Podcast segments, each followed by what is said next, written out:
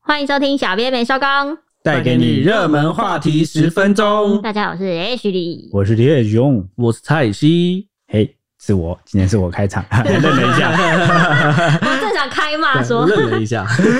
好，这几天呢，除了在讨论下礼拜到底会不会解封，还有疫苗开放第九、第十类啊预约登记，因为日本宣布要再提供台湾一百一十三万剂 A Z 疫你苗。为什么是有个外国人的腔调？ 因为这样很 fashion。 OK， OK，好那今天就运抵台湾，加上指挥中心买的哦，总共会有一百七十五万剂 AZ 到货。那这场记者会很特别哦，是由我们的政委大神唐凤亲自出面说明，它的全国版本疫苗预约平台系统，主要就是针对第九、第十类的民众先调查施打意愿。不过呢，大家大部分的焦点啊都在唐凤委员身上，所以呢，本集就是要来揭秘他的事迹啦。凤哥哥。好了，我现在介绍一下，先简单介绍。其实第九和第十类分别是：第九是十九到六十四岁可能会增加感染或疾病严重风险的人，然后第十类是五十到六十岁成人，也就是开放以后的意思呢。大部分也就是泛指在座的各位和网友们的爸爸妈妈们都可以接种疫苗啦，所以这个人数会很多。嗯那唐凤版的预约系统呢，大概很简单，就分成四步骤：第一就是意愿登记，第二发送简讯，第三预约接种，第四就可以直接实际接种了。它预计呢，大概到七月下旬，全国就可以开始分批预约了。登记的意思是我先登记说，哦，我现在有没有意愿要想施要打 对我对对要不要打这种感对觉他？们是想要先统计有没有这个意愿，嗯然后接下来就真的预约。但登记之后能不能预约到又是另外一回事。我这样就他就在发简讯告诉你说，哎，你有或对没有对这种对感会觉。告诉你说你可不可以。那像是我们当天的预约统计下来，大概有一百五十九万多人登记要打疫苗，大多就是本岛里面五十到六十四岁的健康成人，哦，那其当天就有一百多万了，哦，那其实还是蛮多人想要打的，对就大家觉得还是打疫苗比较安全啊。赶快对登记。对，嗯那其实唐凤一出手啊，就知道有没有 PTT 之父杜玉锦，他就说啊，他只花了三十七秒，就是用这个软体花了三十七秒，他就完成了登记。他说要不是找健保卡找太久，不然应该是五秒就可以完成了。五秒也是有点久，对 五秒是真的有点 超级快，我打开我的 app 就差不多五五 秒。那是你手机的问题。你安 静，我 iPhone。呃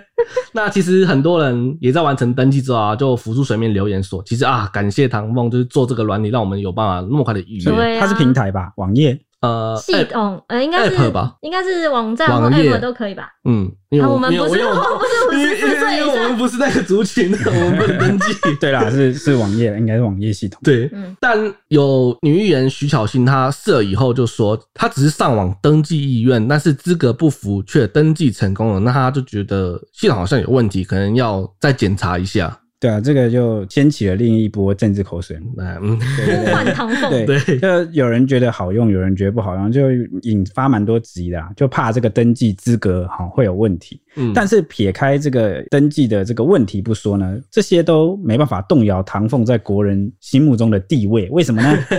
因为呢，唐凤其实蛮传奇的哦、他的 IQ 一百八十，啊，现年四十岁啊，他是跨性别者。有趣的是呢，他国中肄业后就在家自学，专长是网络数位科技，是行政院有史以来最年轻的政务委员。在二零一六年的时候呢，他接受蔡英文总统首任阁魁林权的网罗哦， 进入了行政院。那之后呢，他就透过他的专业来协助各种公共事务，都能看到他的影子啊。没真错的，这次呢更是协助台湾防疫成效大跃进的工程哦，包括之前解决这个口罩之乱啊，或是简讯十连制，也算简讯十连制最近 也是口水蛮多的哈。但我其实觉得还是蛮好用的，好用啊对，对我来对我来说，拿拿个手机出来哔哔两下就可以进去了。哎、你说的口水战是八亿吗？呃，对，就是使用公堂上。然后第二点是哦，还有人在吵说这个没有用，为什么？因为那个简讯会被删除，它是有保存期限的。嗯，对，所以 就有人说，哇，万一时间过久一点，那怎么办？那时候中央后来就有出来解释哦，说这个只是一个参考资料啊，因为可能发生了会再去捞。哦，对对，但它不是一个精准的意调，为什么？因为你简讯刷进去也不能计算说你在那边停留了多久，嗯，或是后续到了什么地方接触了什么人什么之类的，哦嗯所所以它只是作为一个参考资料啦。嗯我觉得当初唐凤会这样设置，应该是因为大家是希望能够兼顾各自，哦，我它觉得啊这是一个权衡妥协后的设计。对对对对对而，且其实虽然说就算不能完整掌握，但其实你当时有在那边有这个能够作为一个对参考资料就蛮重要对，对我的。就觉得就是蛮重要的了，嗯就是不一定要完全掌握说，哎、我几点进去，我几点离开这样子。至于公堂费用，尴尬，大家可以再去哦衡量一下啊。对，好，那其实讲到底，去年唐凤整合出口罩地图的时候，哇消息那个真的对很神欸口罩地图我是觉得真的很厉害，有哇点太，神那那个了时候大家都在抢口罩，我真的是买不到任何一个口罩，我就看一下，嗯，好，真的都没有，我家附近是真的都没有。对啊我就直接好吧，我就直接不出门了， 就觉得还蛮厉害的。那其实这个口罩地图它传到日本之后，就登上了推特的热门。那唐凤也被日本媒体封为天才 IT 大臣，这个名号真的我看会跟着他一辈子、欸，是吧？我觉得哇，响当当而且好好帅的好帅的称号啊，称号 get 真的。后来东京架设防疫网站的时候，其实唐凤他也有出手帮忙他们修 bug，对厉，害啦，真的真的很厉害。那像前阵子国内也有网友公开向唐凤许愿说，哎、希望制作更有效率，兼顾各支的实名制 App。就是我们刚刚说的，我对觉得他是在兼顾各自啊，对我真的觉得有了。嗯，嗯那他不仅就亲自服务说，哎、我已经在赶工喽啊，之后真的也做得出来。消息就让日本网友超羡慕说，哇，在台湾如果抱怨国家系统不好，他两天后就会迅速改嗯进。他觉得哇，这个真的这个台湾的效率都很了不起，他也觉得唐凤真的太令人惊奇了。唐风真的惊奇对啊，，然后甚至还有人求说，哎、唐凤能不能能不能再来帮助日本这样子？然后也骂日本的 IT 部门真的太无能了。但是我要讲到一下，那个很多日本网友求助唐凤，其实这次呃日本提供疫苗以后，也有医师说唐凤可不可以报恩的时候到了， 就是说因为要报恩，说日本捐助我们好几百万剂的疫苗嘛，想嗯要去帮他们解决他们 IT 上面的问题。 但我觉得这个感觉很像利益交换，很奇怪、我觉得亚洲大部分国家的国民都有一个特质，什么？就是呢，这也算优点啦，大家很容易看到别人的好。哦，嗯、对很喜欢就像你看我们台崇拜湾，别人的好，对对，像我们台湾人也是很容易啊、看到国外人啊、日本很干净啊，日本怎么样啊，赞南韩啊、怎么样啊。哦，每个国家怎么样？然后哪里好？然后我们都会，可是就有个坏习惯随之而来，伴随就是会啊、呃觉得哦，我们的最烂，我们的最落后，我们的最不我好，们的无能。对对对对对，嗯就刚你看日本网友的反应，其实有一点这样，就是、嗯啊，我们日本 IT 的那个部门怎么样怎么样怎么样，啊嗯那、因为他们的可能工程师的 IT 产业跟台湾比哈。哦它发达程度不一样，可能开放程度不一样，对对对对，就是有很多历史文化环境好、哦发展的因素，所以会诶、有一些差别。没有说他们技术比较不顶尖，就是不习惯使用 IT 去做那些政府的公共政事策、务公共事务。对对那有日本网网友就有分析说，虽然唐凤这样子跨性别的族群在日本社会还是算是普遍被歧视的存在，应该是嗯，大家应该都蛮有感觉的吧。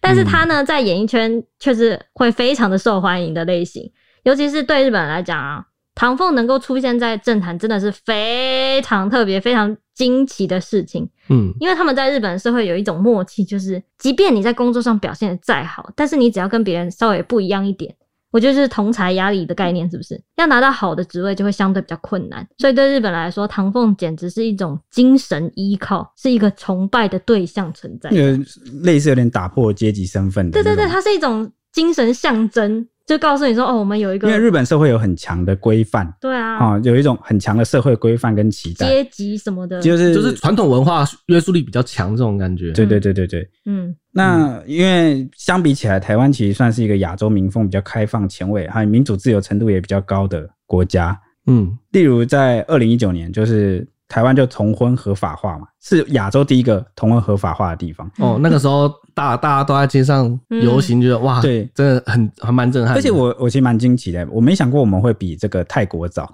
因为真因的为因为其实对哦泰国你不要说只从变性人的角度哦或第三性来看，嗯你也要从它是一个佛教国家哦，它是一个他们的历史啊、发展啊、各种渊源和文化，看起来他们其实是对这个应该是比较能够包容，哦比较接受的，对比较能够接受，或者是啊、佛教国家其实也比较能够呃接受大家不不一样。嗯嗯，对，结果没想到不是泰国先，反而是台湾先。嗯，对，当初国际上当呃初 不止就是我们啦，就是国际上大家也觉得很也算是震撼啦，就觉得哇，怎么台湾竟然是第一个而且我们当初那个蔡英文上任的时候也有说，台湾什么哎、嗯第第一一个个女女总女总统，嗯，真的蛮特别的。那其实说到唐凤，她的背景其实也非常特别。她小时候就不习惯传统的正规教育，就是我们什么六年啊，六年小学、三年国中、三年高中，就是她不习惯。九那年国教，对她光是小学就练了六所，就转就转学了六次啊。嗯，那她的爸爸曾任《中国时报》副总编辑，然后妈妈也是媒体人。她后来又到了商周担任副总编辑。那唐凤她在国一的时候，就凭借着自己设计的电脑程式，赢下了全国就是大赛前三名，然后就保送建中，保送建中好屌哦，真的是非常强。 那后来她发现人生或学习的方式其实存在很多可能性，就其实不一定要透过学校的教育啦，然后在要经 IQ 多高才能有这样子的想法？我想要知道一下，可见我不够嘛。没有而且我我觉得这已经不只是 IQ 高的问题，可能他的爸爸妈妈也是很开明，是一个思考方式、逻辑思考对的。而且就是经过他的母亲的同意后，他从十四岁起就在家自学。就是他其实家人也觉得，哦，既然你想要自学，以后也觉得这是 OK 的，他就让他同意了。如果在座的各位家长包听到你要在家有没有这么自学开明对有没有哦这么开明？可以吧？我那么聪明，然后你们为什么都突然间沉默了？你的反应可以再真诚一 点，谢谢你，阿里嘎多。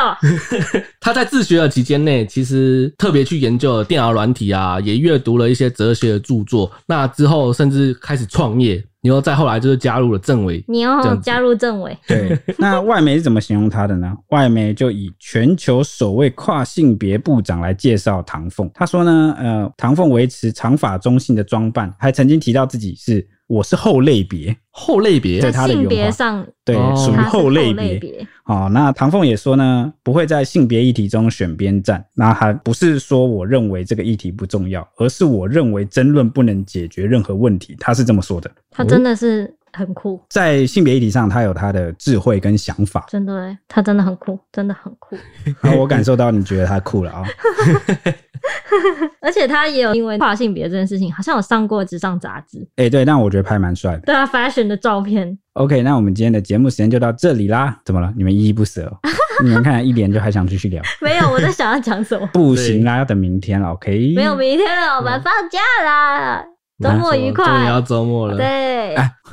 要休铁假铁熊了。路上瘾了这个社畜。好，那我们下周一见了，拜拜拜拜拜。